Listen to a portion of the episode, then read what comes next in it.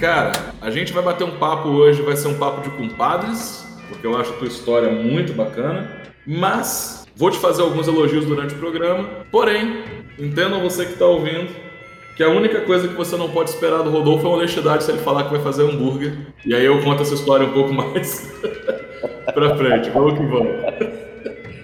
Você ficou marcado com a história do hambúrguer. Aces, quinto andar. O nosso papo de hoje vai ser com o Rodolfo Matias. O Rodolfo ele é um grande amigo, um cara que eu tive a honra de conhecer e trabalhar junto. E talvez esse seja um dos maiores benefícios da ACES. A gente faz grandes amigos e conhece grandes histórias. Só que o episódio do Rodolfo marca o início de um tipo de história que eu acho relevante contar e registrar, que são bons empreendedores que não conseguiram ter êxito com seus projetos. A gente discute muito cases de sucesso, porque cases de sucesso ensinam, cases de sucesso inspiram, mas são nos fracassos e nos erros que estão os maiores aprendizados da nossa vida. Esse entendimento moldou muito do desenvolvimento do método ACES e da forma como a gente trabalha com orientação individual aqui. Mesmo tendo um bom projeto, mesmo tendo um bom empreendedor, você não controla todas as variáveis de desenvolvimento da inovação. E hoje o Rodolfo vai contar alguns aprendizados que ele teve ao desenvolver o projeto chamado Gatekeeper. Eu falo que ele é um marco aqui no Inovação com Y, porque eu quero trazer mais histórias como a do Rodolfo. Bons empreendedores que tentaram, mas por situações adversas não conseguiram desenvolver o seu projeto. Na inovação, gente, a maioria dos projetos não chega ao final a maioria, a gente precisa entender por quê. É entendendo aonde as pessoas bateram a cara na parede que a gente pode se preparar para desviar no caminho. Fiquem agora com o episódio do Rodolfo e com essa história que é muito rica. O episódio de hoje é um oferecimento do programa de aceleração da ACES Inovação. Se você tem uma startup e quer fazer parte da nossa comunidade, estando em contato com outros CEOs, com empresas que investem em inovação e especialistas de diversas áreas, a ASIS é o lugar certo para você. A gente coloca a mão na massa junto com você, oferecendo orientação individual, descobrindo a melhor versão da sua ideia e, claro, contando com o apoio de toda uma rede de inovação da qual você pode fazer parte. Quer saber mais? Entra no site aces.com.br e venha conversar com a gente. Bom dia, boa tarde, boa noite para você que está ouvindo esse humilde podcast chamado Inovação com Y. Meu nome é Denis Ferrari, sou CEO e fundador da Ex Inovação e estou aqui com ele, que é meu parceiro há muito tempo, que é o cara que faz um berimbau tocar, Rodolfo Matias. E aí, meu velho, tudo bom? Opa, beleza, Denis? Obrigado aí pelo convite, muito legal, estou ansioso aí pelo esse bate-papo e agradeço aí a audiência que está cada vez maior. Parabéns aí pelo programa. Vamos lá, Rodolfo. Primeiro, para quem não te conhece, cara, fala um pouco de você, de onde você veio e como que surgiu principalmente a Apple, a Apple barra Gatekeeper, que foi o projeto onde a gente se conheceu. Então vamos lá, eu sou formado em sistemas de informação, me graduei como a primeira turma de sistema de informação aqui do estado, do Espírito Santo. Depois, logo depois eu fiz gerenciamento de projeto e gestão empresarial. Toda essa bagagem, né, a bagagem que é importante, acadêmica, começou a me direcionar para o mercado mesmo como um todo, porque eu sempre fui, sempre tive essa característica de fazer acontecer. Há alguns anos atrás, eu não consigo precisar quando, foi 2005, se eu não me engano. Ficar velho é uma bosta, né, cara? Você vai perdendo. Exatamente. Eu trabalhei numa agência digital chamada 4Ps é, aqui do estado, uma agência super reconhecida, dos amigos aí, Rodrigo Quintão e Luciano Guimarães. Trabalhei diretamente na área comercial nessa agência e toda vez que eu vendia um site, vendia uma publicação, trabalhava com um cliente, nós começamos a observar que o cliente ele ficava assim muito feliz com a entrega, só que ele ficava com aquela interrogação: e agora? O que, que eu faço? Isso daí nos primórdios mesmo da internet. Então eles ficavam assim: beleza, agora eu tenho o meu site, o que eu posso fazer agora? Então nós começamos a entender, e isso foi em 2007, que agora eu consegui lembrar a data, nós decidimos e desenvolvemos internamente um sistema de disparo de e-mail para você acompanhar o seu público. E na época o e-mail era, assim como hoje, ele ainda é muito forte, mas o e-mail era a única estratégia assim direto de relacionamento com o cliente. Ainda não tinha as redes sociais, tinha algumas redes sociais, mas não era tão forte quanto é hoje muito menos os aplicativos de chat no celular, né? A internet, não somente a internet, mas como os meios tecnológicos estavam se estruturando, né? Foi logo depois da bolha de, da internet. Aí foi desenvolvido um sistema para envio de e-mail marketing, que era para disparar para toda a sua lista, com possibilidade de utilização de variáveis, variáveis que eu digo nome, o nome da pessoa, essas coisas que é bem natural hoje. Depois de desenvolvido, o primeiro cliente que eu levei, vendemos. Segundo cliente, vendemos, sabe? Parecia Coca-Cola no deserto. Nesse momento, nós tomamos a decisão de ir para São Paulo, em 2008. Lembro bem dessa data porque coincidiu com a queda da Bolsa Americana. São Paulo, por ser uma grande capital, ela sente muito mais esses aspectos mundiais do que o propriamente Espírito Santo. É uma onda onde muitas vezes nem chega a nossa cidade. Mas só que lá em São Paulo também foi assim, uma sensação. Começamos a vender, trabalhar muito, trabalhar muito. E a IPOL, ela se desenvolveu como uma empresa de relacionamento digital. Por causa dessa variação no mercado, então quem está vivendo aí é crise, crise, crise sempre existiu, sempre vai existir, só vai mudar o nome, então o empreendedor tem que estar preparado para crises, né? São ondas que acontecem e essa onda sempre vai quebrar na cabeça de quem não está preparado. Mas aí voltei para o estado, continuei atendendo principalmente São Paulo, porque ficou muito registrado isso. Comecei a atender muito o norte do país, foi bem bacana, Recife, muitas capitais aí né, nós começamos a atender, trabalhando daqui de Vitória mesmo. Então nós tivemos um reconhecimento muito bom e uma caminhada aí de 11 anos a IPOL ela se manteve muito forte, conquistando muitos clientes e foi uma jornada de sucesso. Além de ser uma jornada de sucesso, o mercado começou a inflar. Como todo dia surgiu uma empresa nova de e-mail marketing, tanto aqui no estado quanto fora. Então era uma coisa assim, o mercado ele ficou muito disputado e quando se disputa muito, o preço vai lá para baixo. E aí eu senti essa necessidade de empreender dentro da própria empresa, né? Renovar. Então nós começamos a pensar sobre se a IPOL é uma empresa de relacionamento digital, nós precisamos mudar o foco ou melhorar o foco. Aí começamos a agregar mais ferramentas, como o SMS, o WhatsApp, mídia programática. Então nós começamos a aumentar o leque de soluções, já que nós sempre tivemos muita abertura no mercado. Cara, vendo você falar da saída para São Paulo e tal, a gente não se conhecia, a gente não estava próximo dessa época, a gente foi se conhecer bem mais lá na frente. Mas é engraçado que você falou uma coisa certa, né? É, a crise só muda a causa e o nome, mas é cíclico, né? De tempo em tempo vai ter uma parada que vai vai cair um meteoro no mercado, alguns vão crescer, outros vão morrer e vai mudar. Nenhum oceano fica azul por muito tempo, né, cara? Tipo, começou inovando, porém era uma bola que estava quicando. Vem o segundo entrante, vem o terceiro entrante. Daqui a pouco você está brigando por diferenciação, quando na verdade você tem que buscar inovação de novo, né? Sempre está buscando esse oceano azul, né? Exatamente. E é engraçado porque quando você para para ver toda a sua caminhada, a maioria das empresas elas começam inovando, né? E aí eu estou falando do nosso mercado. Só que quando ela atinge essa inovação, muda-se o foco da operação. Então você começa a operar e esquece de inovar. Só que você já começou inovando, então é muito importante que tenha esse ciclo de inovação, pegando o gancho aí dessas crises que acontecem, isso sempre vai acontecer. E aí é nesse momento que você começa a observar por que, que em crise tem empresas abrindo, porque na crise tem empresas é, se multiplicando e, e, crescendo. É uma oportunidade de mercado. Eu tenho, assim, como muita referência, assim, no mercado mesmo, na rua, quando você começa a ver as lojas se abrindo, e é engraçado quando você vê, assim, uma rua, uma loja que estava em muito destaque, pode esperar, daqui a três, quatro meses vão ter várias lojas do mesmo segmento. Eu brinco muito aqui, que eu moro em Itapuã, nós temos a, a Gil Veloso aqui, e a Jair de Andrade. A Jair de Andrade é uma rua muito empreendedora, né? Tem negócio tal todos. E é engraçado que tem as ondas, tipo, a onda do açaí. Nossa, era 15 lojas de açaí, aí morre 14 fica uma. Aí teve a onda da pizza pré-assada. Aí são 10 pizzas pré-assadas, morre 9 fica uma. Isso daí é do mercado como todo. E eu estou mencionando quanto ao físico tradicional e a inovação é a mesma coisa. Você faz um sistema. Agora eu estou vendo muito sobre LGPD, né? Sistemas que resolvem LGPD e eu estava quase desenhando um sistema para resolver minha demanda. Eu estou jogando na internet, tá surgindo várias empresas nesse Oceano Azul. Até então era Oceano Azul, agora você vai começar a ver a concorrência e aí vão se destacando as melhores, né? Então isso é algo que é bem cíclico mesmo. Você começa com uma ferramenta de e-mail marketing, você busca a diferenciação ou a criação, enfim, para buscar o Oceano Azul de novo, e aí vem o Gatekeeper, Aí a gente já tá falando de um projeto mais recente já tá falando da época ali que a gente se conheceu. Qual era a ideia do Gatekeeper inicial?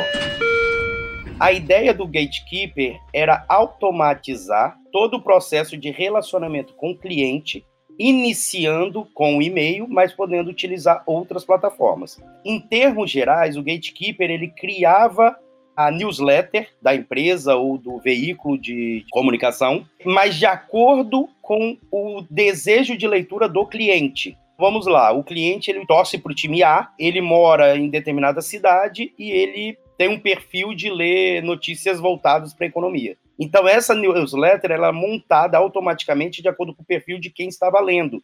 E aí acompanhando essas características, vai sempre somando conteúdo relevante para essa pessoa.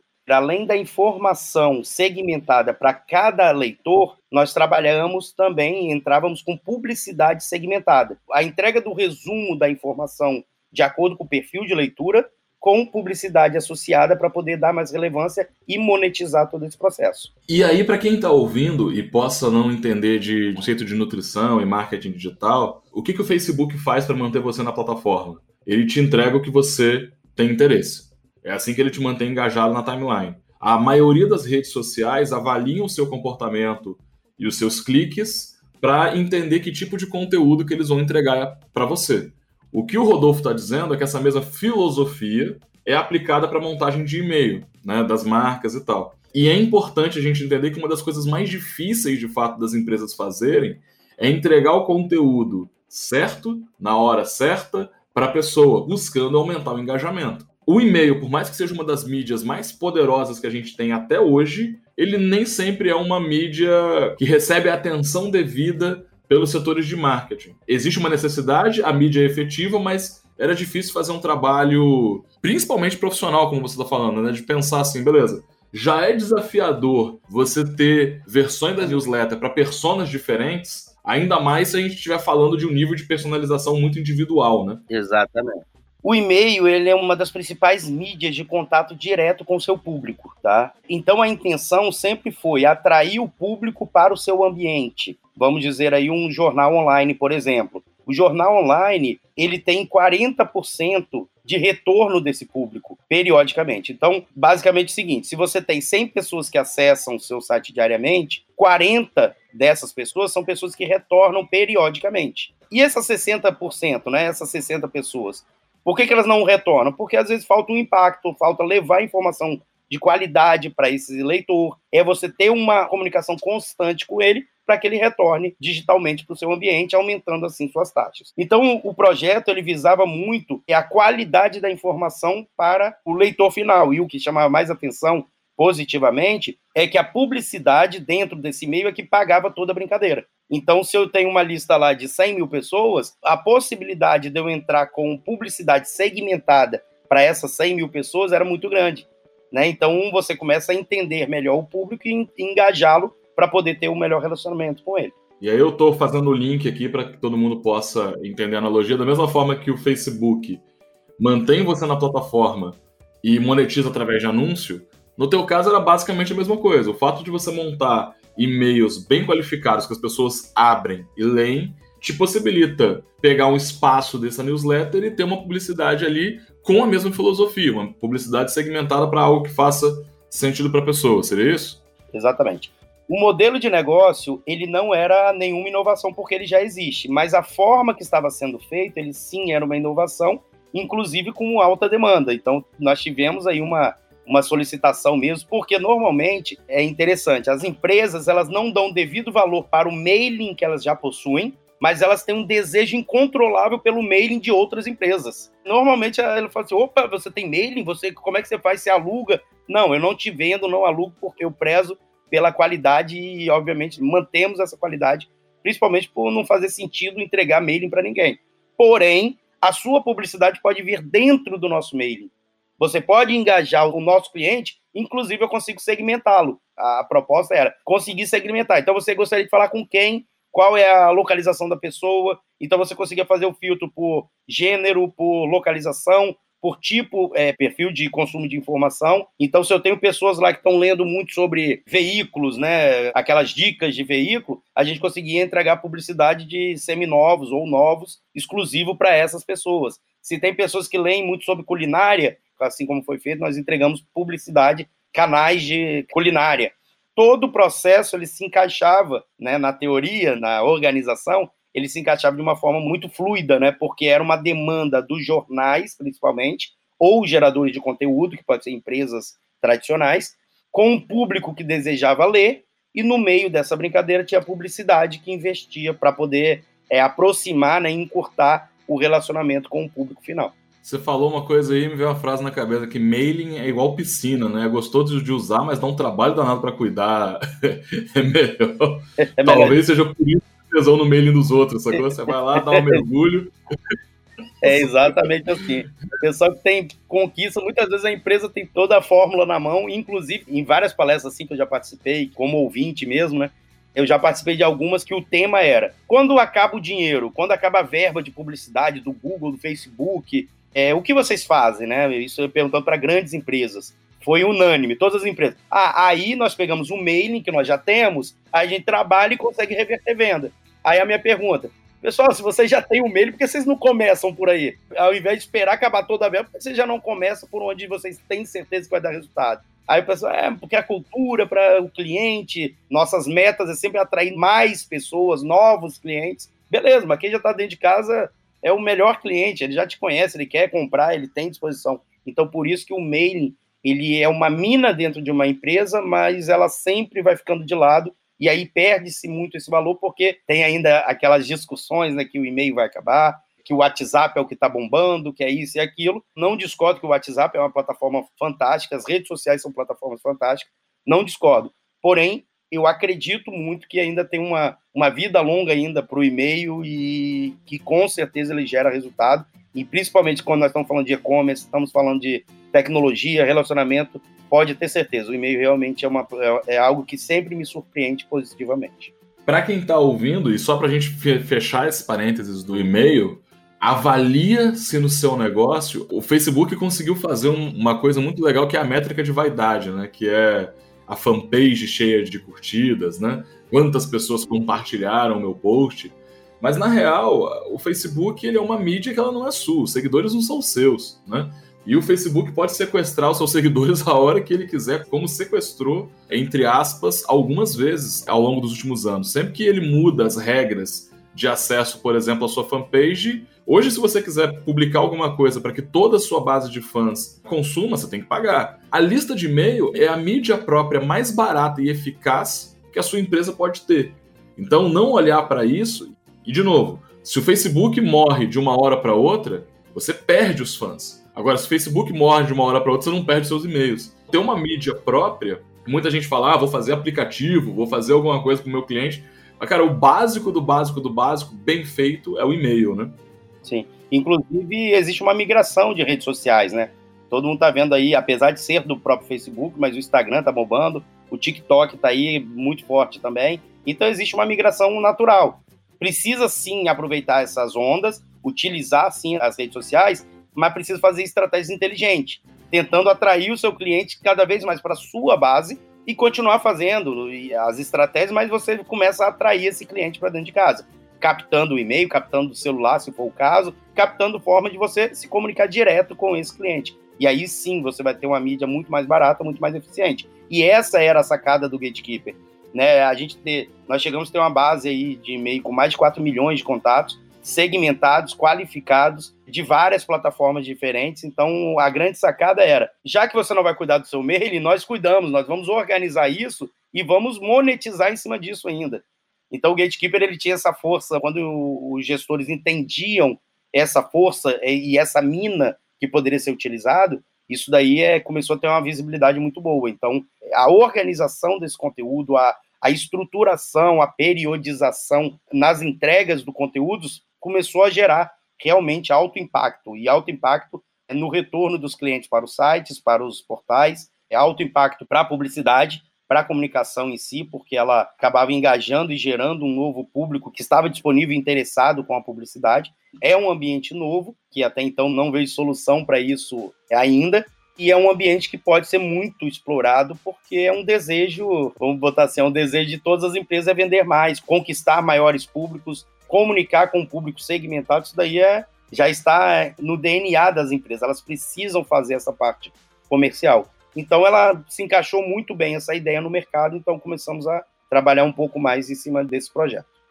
Mas Rodolfo, cara, entendendo o projeto, você passou por alguns desafios.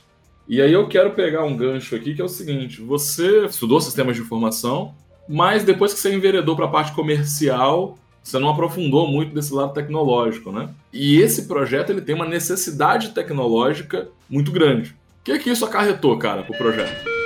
Aí é, é onde nós temos o maior número de lições aprendidas, tá? Então eu acho que é um processo assim de anos que vem, vem avançando. Gestão de equipe é algo que assim que é fundamental e principalmente entender que o core business, no meu caso, ela é tecnológico, tecnologia pura, desafio, desenvolvimento. Esses são os principais pontos onde eu vejo que ocorreram falhas, né, e possibilidades de, de ter um acompanhamento realmente muito importante. É, ao mesmo tempo que a minha necessidade era ir para a rua para vender, para mostrar o projeto, para encantar o cliente, é aonde eu tirava a retaguarda da defesa assim do time interno para desenvolver o que realmente precisava em tempo hábil para poder apresentar para esses clientes. Então eu tomei assim algumas decisões, dentre elas eu passei por todas as etapas, tá? Ter profissional dentro da empresa desenvolvendo, contratar freelancer, contratar empresa terceira e sócio desenvolvedor. Então eu passei por todas essas etapas, nenhuma delas consegui ter êxito com o projeto final. E isso acarreta em diversos pontos para o projeto realmente andar, para manter a motivação, ver o, as entregas. Apesar de ter estudado e ter essa formação também em gerenciamento de projetos, eu não ficava na gestão desse projeto, eu ficava efetivamente na rua, mostrando como CEO gerindo todo esse processo e também na rua, dando a cara, mostrando a cara, mostrando o projeto, fazendo apresentações, rodando aí quase que o país inteiro, indo em, em apresentações mesmo, mostrando para o mercado, mostrando para o cliente que eu queria impactar e deixando essa retaguarda, essa grande retaguarda que deveria ter sido cuidado de uma forma muito mais próxima. Aí começa a abrir muitas brechas para surgir novos problemas. E o empreendedor é isso, nunca disse que seriam flores, né? Como eu tive um primeiro projeto que fluiu de uma forma muito natural, sabe? O projeto foi desenvolvido, entregue, chegamos para o mercado, o mercado absorveu muito bem, só que nem sempre sai como você planeja, né? Como diz o Mike Tyson, todo mundo tem um plano até tomar uma porrada na cara. Quando você toma aí, as coisas começam a mudar e fala, é, não está funcionando tão bem todo mundo tem um plano até descer no pé do birimbau, porque quando as coisas que só dependem de você e aí você tem que fazer acontecer, você precisa fazer acontecer, as coisas mudam, porque você entram variáveis no mercado, variáveis interna e externa, que realmente acabam ou mudam o direcionamento do projeto conforme você imaginou. E aí você vai muito da resiliência e também vai no espírito do empreendedor de sentir e mudar o direcionamento, mudar o caminho, reorganizar para tentar atingir a melhor solução. Essa parte de desenvolvimento foi onde eu mais sofri, por mudar de mãos do projeto, definição de escopo, organização, entrega efetiva do que foi do combinado com o acordado. Isso daí começa a travar um pouco o andamento de um projeto, ao meu ver, né, tinha tudo para atingir tanto sucesso quanto o IPOL. Então o gatekeeper ele entrou no, oceano azul, só que sozinho acabou bebendo água, né? Acabou não avançando como deveria, principalmente por esses fatores tecnológicos. Você falou que deu errado todos os caminhos possíveis que geralmente você vai estudar em gestão, né? Desde internalizar, seja com equipe, seja com sócio que vai cuidar disso, até terceirizar completamente o desenvolvimento. E aí, para mim, é onde mora talvez um dos cenários que eu peguei parte dessa história e vi algumas coisas acontecerem de perto, que é o seguinte: não é que essas estratégias são falhas, mas você não controla todas as variáveis que as envolvem. Né? Então, quer dizer, eu vi que pelo menos duas ou três estratégias dessas poderiam ter dado certo, não deram certo. Cara, por coisas extremamente atípicas, assim. Por exemplo, uma das pessoas que a gente conversou que gostou muito do projeto, estava para cuidar da parte tecnológica, né? Que eu já sabia que essa pessoa tinha um respaldo técnico muito bom.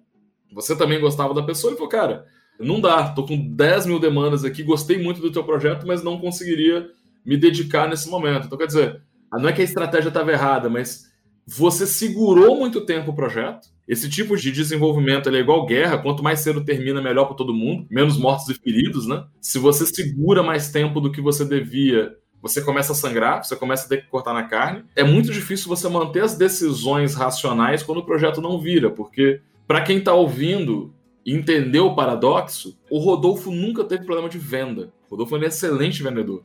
Mas não adianta ir para a rua e saber vender se o produto não vai estar tá coerente com a entrega, com o que foi prometido, né? Exatamente. E aí tem um outro paradoxo que é, beleza, Denis, então vende, com o dinheiro você desenvolve o produto. Tudo bem, na teoria isso pode funcionar, mas qual é a porrada na cara? É, às vezes você não achar a pessoa certa para cuidar ou desenvolver o produto. E as pessoas te deixarem na mão. Então, quer dizer, o Rodolfo teve programador que sumiu, o Rodolfo teve empresa, quis desenvolver o próprio framework e trouxe uma complexidade para o projeto e um custo que, caramba, não fazia muito sentido. Tem questões místicas aí sendo envolvidas porque não é possível tantas estratégias não darem certo e eu tô de testemunha viva que o Rodolfo tentou. Porra, não foi falta de tentativa, não foi falta de esforço. Rodolfo tentou, Rodolfo tentou. não foi falta de tentativa. Né? Emocionalmente para o projeto, tá? Porque obviamente é através das pessoas do projeto. Isso daí é, é, cansativo. É cansativo porque a sua própria equipe, o time, eles começam a falar: putz, tem alguma coisa errada, por que isso? É, você tentou esse contrato? Sim, contrato de tudo. Você passou o escopo certo, ó, o escopo está aqui, está muito bem definido, foi feito com a equipe. É, as cobranças, como é que estão sendo as cobranças? As cobranças estão sendo periódicas, toda semana. É, acompanhamento realmente é uma mística, é uma áurea, um... não se explica. Obviamente que hoje, com a maturidade, com essas lições aprendidas, você começa a observar que tem alguns pontos que poderiam ter sido melhor é, aproveitado, melhor estruturado, mudar um pouco a sequência, fazer um pouco mais acontecer, diminuir também o, os palcos para ficar mais dentro da empresa. Então, quando você sai para vender efetivamente, para encantar o cliente, para mostrar o que você tem, não pode ser somente da boca para fora. Você tem que realmente acreditar naquilo, entregar e mostrar todo o processo funcionando, mostrar as coisas acontecendo. Quando você sai para conversar e vender nesse relacionamento, ele é muito delicado, porque qualquer coisa que você fala que era azul e chegar lá o produto é vermelho, na verdade não é só uma cor, é que você mentiu no processo. É que você falou uma coisa que não é verdade, então cai muito no descrédito. E quando você tem toda uma solução estruturada onde você mostra para o cliente e depois você olha por trás, né, todo o arcabouço e não roda como você realmente acreditava, moralmente, e aí eu digo não só, só para mim que eu estava na frente de batalha, mas para todo time, moralmente é algo que você fala, cara, pô, não tá legal. Não era isso que eu queria vender, não é? Eu posso melhorar, então vamos refazer o que foi estruturado. Só que isso aí realmente você começa a cortar na carne. Aí você começa a entrar numa seara, num ciclo de cavar buraco. Cada vez mais o seu buraco está tá ampliando, está aumentando, você está descendo, porque envolve uma série de fatores. Funcionário, a equipe como um todo, o time como um todo, a sagacidade, a disposição comunicar com novos clientes.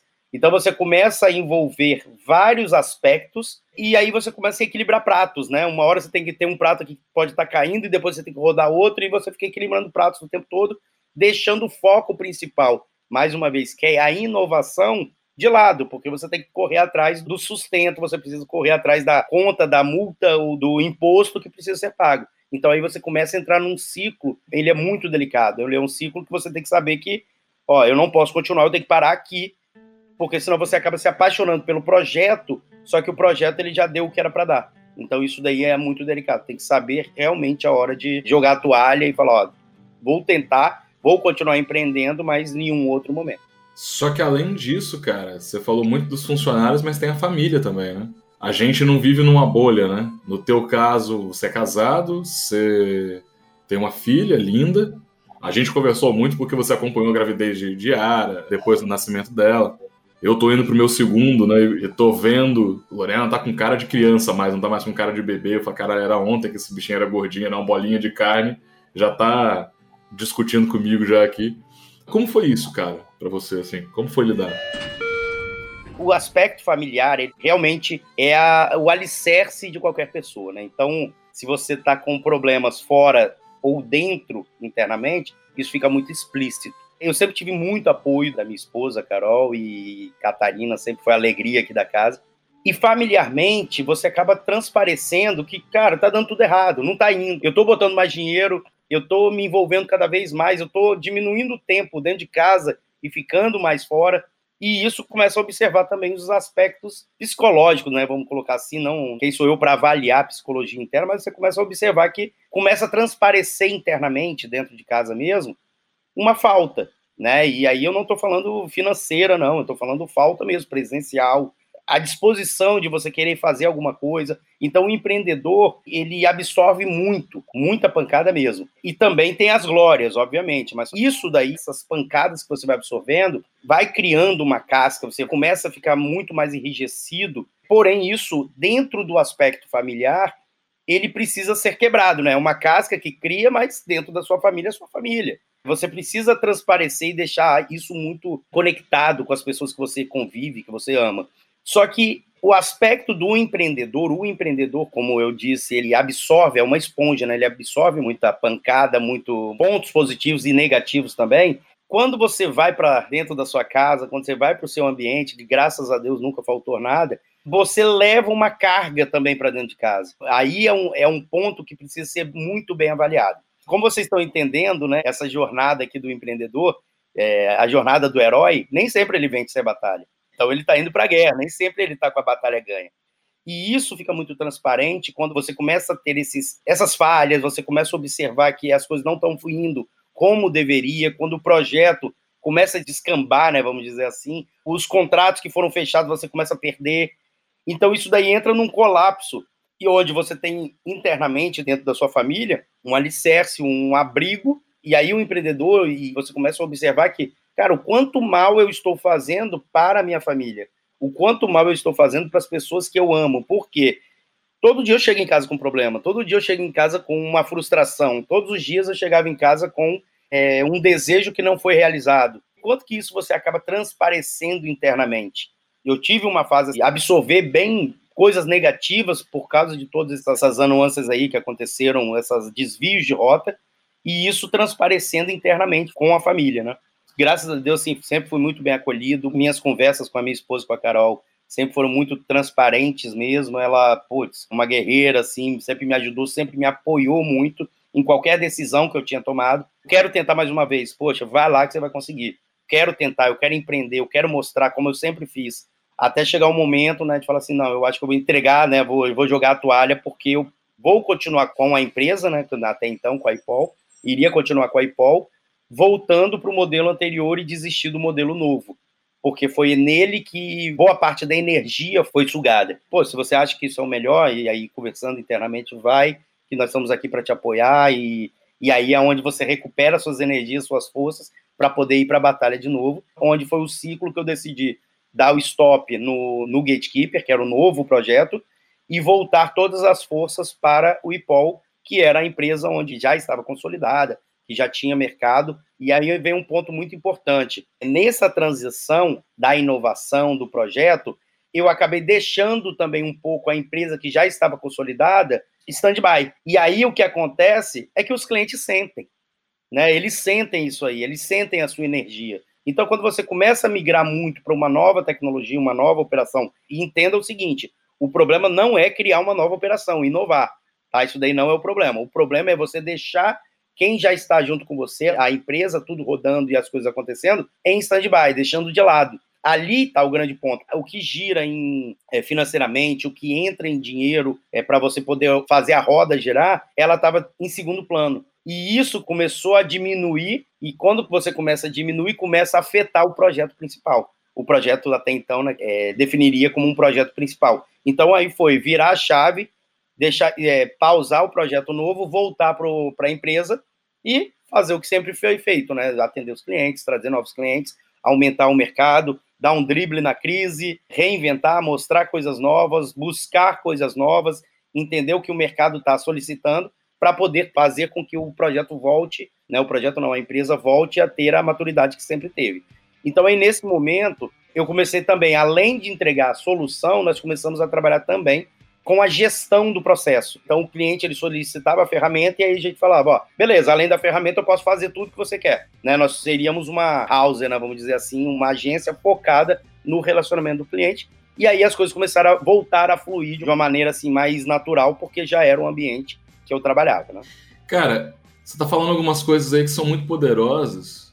Eu vou me permitir fazer um parênteses aqui que é o seguinte: família, nunca encarem quem está ouvindo isso, família, como um ônus, né? Tipo, é um bônus. No final do dia, uma das coisas que mais fortalece você.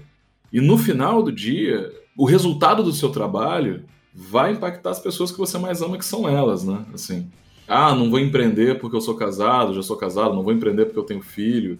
Você tem que ter noção, e eu acho que esse papo aqui é muito para você ter noção da responsabilidade e do que pode acontecer se você empreender independente do quão competente e engajado você esteja com o projeto. A inovação não é um processo de certezas, é totalmente contrário, na verdade. Você pode fazer tudo certo, ainda assim dar errado. O que você tem que gerenciar o tempo todo é o tamanho da porrada que você leva, porque não é só você que se machuca. Mas família não é dor, família é potência, né? Eu ouvindo você falar, dentro da empresa, um dos maiores desafios, e a gente está falando equilibrar pratos, né? Você foca numa coisa, sem querer você desfoca de outra, seja do, do negócio tradicional, seja de, ah, vou resolver vendas, mas quem é que está cuidando da tecnologia? Vou cuidar da tecnologia, quem é que vai cuidar das vendas? É por isso que ninguém faz nada sozinho. Só que essa mesma pessoa que está se dividindo para cuidar de partes diferentes da empresa tem que se entender como marido, tem que se entender como pai, e essas coisas são feitas ao mesmo tempo. E quando você está passando por uma questão difícil na empresa, é muito complicado você não ser afetado. Como você seria afetado se acontecesse alguma coisa com a sua família, né? Poxa vida, eu dou graças a Deus de. Lorena tá com dois anos e três meses, eu nunca precisei sair correndo pro hospital pra nada. Assim, eu, porra, eu, eu sou um privilegiado, sortudo, porque essa bichinha é uma maquininha de saúde. A gente nunca teve problema com ela. Tirando intolerância à lactose, que é uma coisa que eu não me conformo, a criança nascendo bom fim e, e tem intolerância à lactose, né? E amar queijo ainda, Deus prega umas pecinhas complicadas. Seria totalmente compreensível se algo tivesse acontecendo com Lorena, eu tá emocionalmente abalado no meu casamento e na minha empresa. Porque, afinal de contas, é uma coisa relevante pra caramba. Uhum. E esse movimento, quando ele acontece na empresa, acaba transbordando na família. Só que a família tem que estar junto com você. Obviamente, quando a gente fala família, né? Filho, dependendo da idade, não vai entender. Eu tô aqui gravando esse papo com o Rodolfo e Lorena tá. Ela tá agora com esse negócio de ficar aqui na minha, no meu pescoço, né? Sentar no meu pescoço. Uhum. Ela não me pede colo mais, ela quer ficar na minha cabeça, descansando aqui em cima. A gente saiu aqui para tomar uma água, papai, cabeça, cabeça, botei ela um pouquinho para tirar. Né? Criança tem um, um, vai entender no momento certo, mas uhum. não existiria Ace se não fosse Ara, e eu falo isso muito de boca cheia. Porque apesar dela não me ajudar tecnicamente, o apoio moral que a família te dá para você aguentar essas porradas, bicho, é o alicerce que não te deixa cair. Faz algum tempo que a gente não conversa sobre isso especificamente, e eu vou te fazer uma pergunta para a gente encerrar o bloco Gatekeeper e, e caminhar para sua reinvenção. Quando parar, velho? Olhando para trás, eu lembro que você se fez essa pergunta várias vezes ao longo do caminho. Você investiu muito tempo, você investiu às vezes até algumas pessoas poderiam dizer mais do que você deveria no projeto. Quando parar? Essa pergunta é a de um milhão de dólares, né? Realmente é um. É muito pessoal isso daí. Vai de cada empreendedor, porque o quando parar, eu vou falar a minha visão, a minha interpretação. É quando você já não está mais à vontade com o projeto.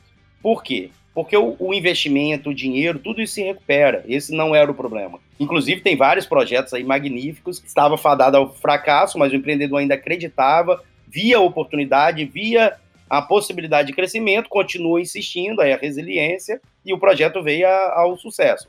Assim como tem outros empreendedores também que só se afundaram cada vez mais. Então, isso é muito pessoal, porque o mercado ela só olha a linha final, só olha quem é o vitorioso ou quem não é né? Só olha qual foi o resultado lá no final. Mas em todo esse processo tem muito aprendizado, muito aprendizado mesmo. Tanto que eu estou mencionando aqui para vocês que eu tive uma empresa com sucesso, quase não teve quebra-molas no caminho, mas foi um sucesso, sim, estrondoso que a IPOL teve. E o Gatekeeper foi totalmente contrário. Foi rolando uma bola de neve que cada vez aumentava. Também tem os seus aprendizados, né? E aí, respondendo sua pergunta, quando parar é quando você não está mais à vontade com aquela brincadeira. É quando aquilo ali tá, realmente está te consumindo mais do que você acha que é o necessário. E aí, a minha visão. Tem pessoas que olham a hora de parar de acordo com o fluxo financeiro. Ó, tá ruim o fluxo financeiro, vou parar por aqui. Nada de errado. Tem pessoas que começam a parar quando começa a interferir no final de semana. E para mim eu nunca tive disso, porque eu sempre fui muito correria, né? Ir para a rua mesmo, tentar, final de semana, viajar, não tem problema quanto a isso. Só que quando isso deixou de ser prazeroso, que era muito mais problema do que solução, propriamente você não consegue ter brilho nos olhos na hora de encantar um cliente, na hora de apresentar o projeto, aí sim começa a falar, putz, não tá, não tá legal. Não é esse caminho e não é por causa das finanças, mais uma vez, não é por causa do, do status, né? Não é por causa da roupa nova que você vai vestir ou não. Essa não é a, a discussão. A discussão é o quanto você está bem e você se enxerga fazendo isso daqui a 10 anos, 20 anos, mas quanto tempo você aguenta? Ainda se sentiria bem em fazer isso? Então é muito delicado esse ponto. A delicadeza é você entender qual é o seu momento. Então isso daí é uma resposta individual. Para mim, foi no momento que eu não parei de me sentir bem com o projeto ali eu falei, ó, realmente eu já não estou tendo tanto prazer em fazer o que eu gostaria. E aí eu voltei efetivamente para a empresa principal, que era a IPOL, com os projetos, com todo o conhecimento que já, já estava embarcado. Importante que você que está ouvindo não confunda ficar à vontade com ficar confortável, tá? Porque confortável você nunca vai ficar, mas a vontade é Exatamente. essa internalização da motivação do, do projeto, né? Exatamente. Cara, aprendeu pra cacete e depois? Onde está o Rodolfo hoje? Quando se trabalha com inovação, você respira isso o tempo todo, você vê inovação em tudo e você vê oportunidades em tudo. Então, quando eu voltei para as atividades da IPOL, né, sendo mais específico, mais consultivo, trabalhando com toda essa jornada de aprendizado, inclusive aonde eu errei, aonde estava a falha, até mesmo ajudando outros empreendedores. Não erre aonde eu errei, aprenda com os erros dos outros também. E nessa jornada eu recebi uma, um contato de uma grande amiga e hoje é supervisora, que é a Janine, querendo conversar sobre uma oportunidade para eu voltar para o grupo Águia Branca, né? Eu entrei como estagiário, me tornei analista de sistemas web, depois me tornei o responsável pelo setor, setor de web na época, isso tem alguns anos. E aí ela me fez um convite sobre uma nova área dentro do Grupo Águia Branca para trabalhar com transformação digital e inovação. E essas são as pegadinhas da vida, né? Aonde você observa e fala assim, cara, pô, mas eu empreendi, né? Eu sou empreendedor, eu tenho a minha empresa.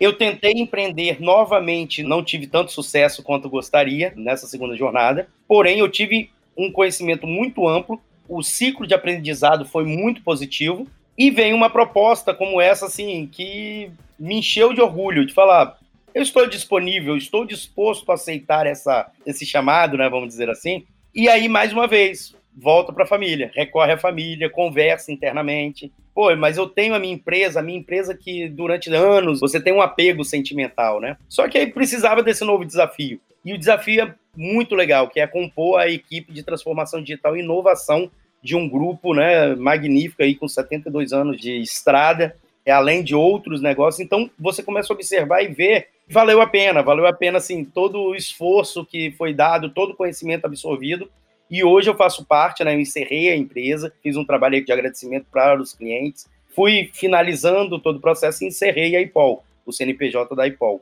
E hoje eu estou full time no Grupo Águia Branca, trabalhando com transformação digital e inovação, compondo uma equipe, assim, uma equipe única, muito bacana, e ainda mais nesse momento que nós estamos mudando, né? Nós estamos nos reinventando, trabalhando em casa, com a família, mais uma vez, unida, mas olhando para novas possibilidades, e foi o que nós mencionamos no início. Crise tem, não será a última, vão surgir outras, espero que não tão drásticas como essa, e mesmo assim começa a observar as oportunidades que vão surgindo nesse momento. Dentro de um grupo tão grande, trabalhando com transformação digital, você começa a observar que dá para empreender e dá para empreender internamente. E isso que é fantástico. O empreendedor não deixa de ser empreendedor. Não é porque você tem um CNPJ e encerrou ele que você parou de ser empreendedor. O empreendedor é a atitude. A empreendedor é a forma de olhar, é o seu olhar para o negócio, é observar o quanto nós conseguimos melhorar os processos internos, inovação, como inovar. Então, isso é um processo que você consegue aproveitar os erros que nós tivemos, absorver os erros que eu tive, no caso, é, anteriormente, para que isso não aconteça mais. E isso é o interessante do empreendedor. O empreendedor como um todo está no, na sua essência. Então você pode empreender sim no setor público, você pode empreender para uma empresa, você pode empreender na sua empresa, você pode empreender familiarmente. Você consegue se reinventar e trabalhar de uma forma muito fluida com todo esse conhecimento que você vai adquirindo como empreendedor e como profissional. O Pedro do Orbe tem uma frase muito boa que ele fala que o empreendedor só morre se você enfiar um estaca no coração. Qualquer outro tipo de dano ele volta, sacou? exatamente. É, e é assim mesmo. A Flavi vai me matar se eu não falar que o Rodolfo, ele tá agora no Grupo Águia Branca, ele tá trabalhando em alguns projetos muito legais lá que a gente não pode falar por questões estratégicas nesse momento, mas que vocês vão ficar sabendo em breve. E a gente já teve um episódio aqui dedicado ao Vix Labs, que foi episódio que a gente conversou com o Felipe, que vai estar aqui na descrição, porque diferente da Flavia, eu não lembro todos os episódios de cabeça. É, afinal de contas, gravar podcast é um exercício de viagem no tempo. A gente faz as gravações no momento e a gente publica em outro, e só a Flavi que organiza essas coisas dentro de casa, que sabe o número de cabeça de cada um dos episódios. Então a gente vai deixar aqui na descrição. Rodolfo, eu queria que você finalizasse, cara, o nosso papo com os três principais aprendizados dessa trajetória. A gente falou muita coisa aqui, mas na tua perspectiva, velho, quais são as três coisas que valem ser pontuadas na sua trajetória? A jornada, uma, uma das coisas que, que me deixou muito claro para mim é que tudo só depende de você. Inclusive, isso me fez recordar o Empretec, né? Que é um curso fantástico assim, do Sebrae, que eu fiz e até hoje eu lembro de, de alguns ensinamentos. E um deles é esse. Tudo só depende de você. Para o empreendedor de sucesso ou o empreendedor que teve os seus tropeços, tudo depende de você. Então isso para mim é uma coisa assim, realmente ficou marcado. Não adianta querer apontar o dedo para qualquer tipo de ferida, porque faz parte do aprendizado, tá? Então isso daí é uma coisa que realmente eu apontaria como a número um. Uma segunda que eu posso mencionar é que aproveite a jornada. A jornada ela é muito rica. Você aprende muito com os erros, com sucesso, com fracasso, com tropeços. Você aprende, aprende e absorve. Então ela é muito rica. Então tudo acontece por algum motivo, nada é por acaso. É impressionante o quanto os fracassos, os erros, as curvas que aconteceram me enriqueceram para hoje eu ter um nível de discussão muito melhor na, nos encontros, entendeu? Nas reuniões. O quanto que esses tropeços, essas possibilidades de melhoria, aonde falhou, aonde você consegue ser melhor, me ajudam hoje a ser um profissional melhor, a ser um empreendedor melhor. Então isso daí para mim é grande aprendizado assim, grande aprendizado mesmo. Vou colocar não por último, né, mas vou colocar na lista em terceiro aqui, que é tão importante quanto os outros, é a família e a sua fé, né, independente de qual seja, mas a família e a fé tem que andar juntos, tem que andar sempre próximo, porque não se substitui. E quando você tiver com a cabeça no travesseiro, a sua família que estará junto, né? Quando você tiver no sucesso, ela também precisa estar junto. É aonde você se complementa. Valorize sim a sua família, tenha o seu tempo para sua filha, para sua esposa, para sua casa, para sua mãe, para o seu pai, para a família. Então, não se desapegue da fé, porque é uma jornada é um, é um processo, a sua fé e a sua certeza que isso pode acontecer e vai dar certo. E se não der certo, você aprendeu, deu certo também, você sair mais rico de toda essa jornada. Então, colocaria aí valorizar a família, que é um aprendizado que, apesar de eu sempre praticar, é uma coisa que realmente já é dentro de mim, mas é, depois de toda essa jornada eu vi que preciso valorizar ainda mais. Eu acho que essas três aí são pontos que, que realmente ficam como aprendizado mesmo. Rodolfo, obrigado, meu velho. E aprendi muito com você, ainda aprendo. Conta comigo se você precisar. Eu sei que eu também posso contar contigo. Com certeza. Tamo junto, meu velho. Denis, muito obrigado mais uma vez. Fiquei muito feliz pelo convite. É, assim como você disse, pode contar comigo mesmo. E assim como eu tenho essa recíproca contigo, sempre empolgado, sempre pensando positivo. Eu acredito na inovação, eu acredito no empreendedorismo, acredito na educação. Né? As pessoas precisam se se educarem, buscar mais, porque somente assim nós vamos conseguir mudar esse país, mudar para melhor, obviamente, porque para pior tem muita gente já tentando, tem muita gente fazendo assim bem feito para mudar para pior, então nós temos que mudar sempre para melhor, observar os modelos de sucesso, não escutar qualquer um que está aí no mercado, tá? Então, é, observe bem os conselhos que vocês recebem e os conselhos que vocês possam dar, mas observar também quem tentou, e quem está escutando até agora eu agradeço aí a audiência, mas esses também têm muito que ensinar, tem muito que mostrar. É uma experiência, né? Não se compra experiência. Mais uma vez, ô Denis, muito obrigado mesmo. Fico aí no, no hall do podcasts da ASIS, é Inovação com Y. E é isso. Ganhar ou perder faz parte, mas quem tentou merece respeito independente do resultado. Cara, valeu. Pessoal, um abraço. Tamo junto. Valeu.